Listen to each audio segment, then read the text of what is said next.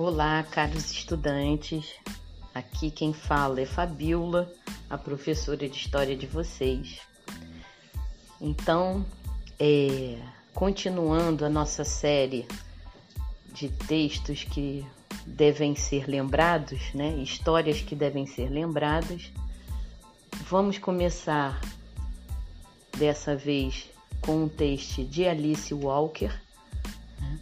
que é uma palestra proferida por ela mesma em, em 11 de abril de 1987 na Spelman College em Atlanta. Em Atlanta. É...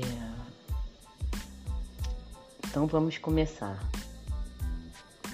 Como muitos de vocês devem saber, fui aluna desta faculdade há muitas luas e eu me sentava nessas mesmas carteiras, às vezes ainda com pijama sob o casaco, e olhava para a luz que entra por estas janelas. Eu ouvia dezenas de palestras encorajadoras e cantei e ouvi música maravilhosa. Acho que sentia que ia voltar para falar deste lado do pódio. Acho que naquele momento, quando eu estudava aqui, adolescente ainda, eu já pensava no que diria a vocês hoje. Talvez os surpreenda saber que não pretendo falar, até o período de perguntas e respostas, sobre guerra e paz, economia, racismo ou sexismo, ou sobre os triunfos e atribulações dos negros ou das mulheres, nem sobre filmes, embora os mais atentos possam ouvir em minhas palavras e preocupação por alguns desses assuntos, vou falar sobre algo muito mais perto de nós. Vou falar sobre cabelo não se preocupem com o estado de seus cabelos nesse, nesse momento. Não fiquem alarmados. Não se trata de uma avaliação. Simplesmente quero compartilhar com vocês algumas experiências com nosso amigo cabelo e espero entreter e divertir a todos. Durante um longo tempo, desde a minha primeira infância até a idade adulta, Crescemos física e espiritualmente, incluindo o intelecto com o espírito, sem que nos demos muito conta do fato. Na verdade, alguns períodos do nosso crescimento são tão confusos que nem percebemos que se trata de crescimento. Podemos nos sentir hostis, zangados, chorosos ou histéricos, deprimidos. Jamais nos ocorre a não ser que nos encontremos por acaso um livro ou uma pessoa capaz de explicar que estamos em processo de mudança, de crescimento espiritual. Sempre que crescemos, sentimos como a semente nova deve sentir o peso e a inércia da terra, quando procura sair da casca para se transformar numa planta. Geralmente, não é uma sensação agradável. Porém, o mais desagradável é não saber o que está acontecendo. Lembro-me das ondas de ansiedade que me envolviam nos diferentes períodos da minha vida, sempre se manifestando por meio de, distúrbios físicos, insônia, por exemplo, e como eu ficava assustada porque não entendia como aquilo era possível. Com a idade e a experiência, vocês ficarão satisfeitos em saber. O crescimento torna-se um processo consciente e reconhecido. Ainda um pouco assustador, mas pelo menos compreendido. Aqueles longos períodos, quando algo dentro de nós parece estar esperando, contendo a respiração, sem saber qual será o próximo passo, com o tempo, transformam-se em períodos esperados, pois, enquanto ocorrem, compreendemos que estamos sendo preparados para a próxima fase de nossa vida e que provavelmente vai se revelar um novo nível de personalidade. Alguns anos atrás, passei por um longo período de inquietação disfarçado em imobilidade. Isto é, isolei-me do grande mundo a favor da paz do meu mundo pessoal, muito menor, e me desliguei da televisão e dos jornais, um grande alívio. Dos membros mais perturbadores da minha grande família e da maioria dos amigos. Era como se eu tivesse chegado a um teto no meu cérebro. E o, sob o sol e sob esse teto, minha mente estava extremamente inquieta, embora tudo em mim estivesse calmo. Como é comum nesses períodos de introspecção, contei as contas do meu progresso neste mundo, no relacionamento com a família e os antepassados, e eu agora respeitosamente nem todos concordarão, acredito, no meu trabalho que havia feito, usando toda a habilidade de que disponho, tudo que era exigido de mim no relacionamento com as pessoas com quem convivo diariamente. Eu agora, com todo o amor que podia encontrar no meu íntimo, começava também, finalmente, a reconhecer minha responsabilidade com a terra e com a minha adoração ao universo. O que mais então eu deveria fazer? Porque quando eu meditava e procurava o alçapão de escape do alto do meu cérebro, o qual, nos outros estágios do crescimento, eu sempre tive a sorte de encontrar, só achava agora um teto que, se o caminho para me identificar, identificar com o infinito era o que eu costumava trilhar estivesse selado.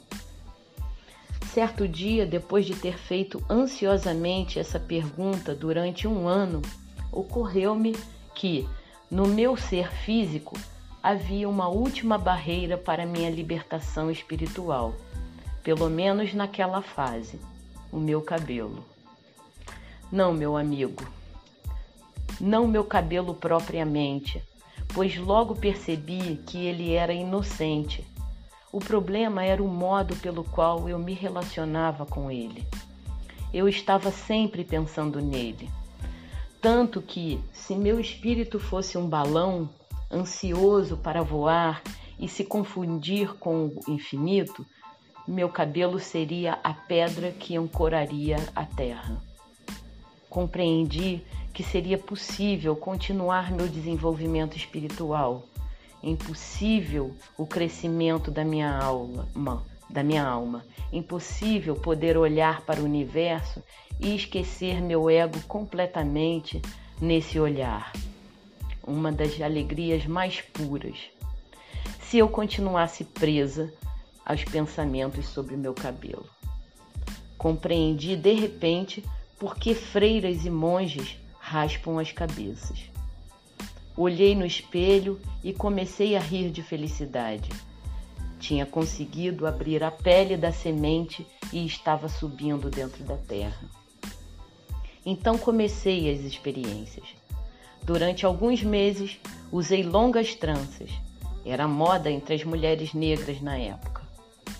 Feitas com cabelo de mulheres coreanas. Eu adorava isso realizava minha fantasia de ter cabelos longos e dava ao meu cabelo curto e levemente processado e oprimido a oportunidade de crescer. A jovem que trançava meu cabelo era uma pessoa que eu acabei adorando, uma jovem mãe lutadora.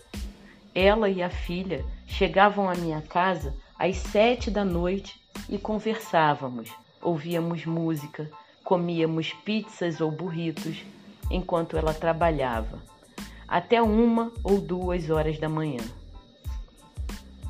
Eu adorava o artesanato dos desenhos criados por ela para minha cabeça. Trabalho de cesteiro, exclamou uma amiga, tocando a, a teia intrincada na minha cabeça. Eu adorava sentar entre os joelhos dela como sentava entre os joelhos de minha mãe e de minha irmã, enquanto elas trançavam meu cabelo, quando eu era pequena. Eu adorava o fato do meu cabelo crescer forte e saudável sob as extensões como eram chamadas tranças. Eu adorava pagar a uma jovem irmã por um trabalho realmente original e que fazia parte da tradição do penteado dos negros. Eu adorava o fato de não precisar tratar do meu cabelo, a não ser com intervalos de dois ou três meses. Pela primeira vez na vida, eu podia lavar a cabeça todos os dias, se quisesse, e não fazer nada mais. Porém, uma vez ou outra, as tranças tinham de ser retiradas. Um trabalho de quatro a sete horas. E feitas novamente, mais sete a oito horas. Também eu não me esquecia das mulheres coreanas, que, de acordo com a minha jovem cabeleireira, deixavam crescer o cabelo expressamente para vender. É claro que essa informação me fez pensar e sim me preocupar sobre os outros aspectos de suas vidas. Quando meu cabelo atingiu 10 centímetros de comprimento, dispensei o cabelo das minhas irmãs coreanas e trancei o meu. Só então renovei o conhecimento com suas características naturais. Descobri que era flexível, macio, reagindo quase com sensualidade à umidade com as pequenas tranças girando para todos os lados, menos para onde eu queria que virassem, descobri que meu cabelo era voluntarioso, exatamente como eu. Vi que meu amigo cabelo, tendo recuperado vida própria, tinha senso de humor. Descobri que eu gostava dele. Mais uma vez, na frente do espelho, olhei para minha imagem e comecei a rir. Meu cabelo era uma dessas criações estranhas, incríveis, surpreendentes, de parar o tráfego. Um pouco parecido com as listras das zebras, com as orelhas do tatu ou os pés azul elétrico do mergulhão, que o universo cria sem nenhum motivo especial, a não ser para demonstrar sua imaginação ilimitada. Compreendi que jamais tivera a oportunidade de apreciar o cabelo em sua verdadeira natureza. Descobrir que ele, na verdade, tinha uma natureza própria.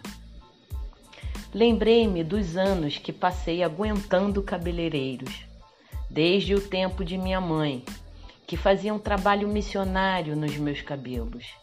Eles dominavam, suprimiam, controlavam. Agora, mais ou menos livre, ele ficava todo espetado para todos os lados. Eu telefonava para todos meus amigos no país para relatar as travessuras do meu cabelo. Ele jamais pensava em ficar deitado. Deitar de costas, na posição missionária, não o interessava. Ele cresceu. Ficar curto, cortado até a raiz, Outra solução missionária também não o interessava. Ele procurava espaços cada vez maiores, mais luz, mais dele mesmo. Ele adorava ser lavado, mas isso era tudo. Finalmente descobri exatamente o que o cabelo queria. Queria crescer, ser ele mesmo, atrair poeira, ser esse, se era essa, esse o seu destino, mas não queria ser deixado em paz por todos, incluindo eu mesma, os que não o amavam como ele era. O que acham que aconteceu? Além disso, eu podia, como um bônus adicional, compreender Bob Marley como, como o místico que suas músicas diziam que era. O teto no alto do meu cérebro abriu-se. Mais uma vez, minha mente e meu espírito podia sair de dentro de mim. Eu não estaria mais presa à imobilidade inquieta, eu continuaria a crescer. A planta estava acima do solo. Essa foi a dádiva do meu crescimento no meu quadragésimo ano. Isso e saber que enquanto existir alegria na criação, haverá sempre novas criações para descobrir ou redescobrir, e que o melhor lugar para olhar é dentro de nós mesmos, que a própria morte, sendo parte da vida, deve oferecer pelo menos um momento de prazer.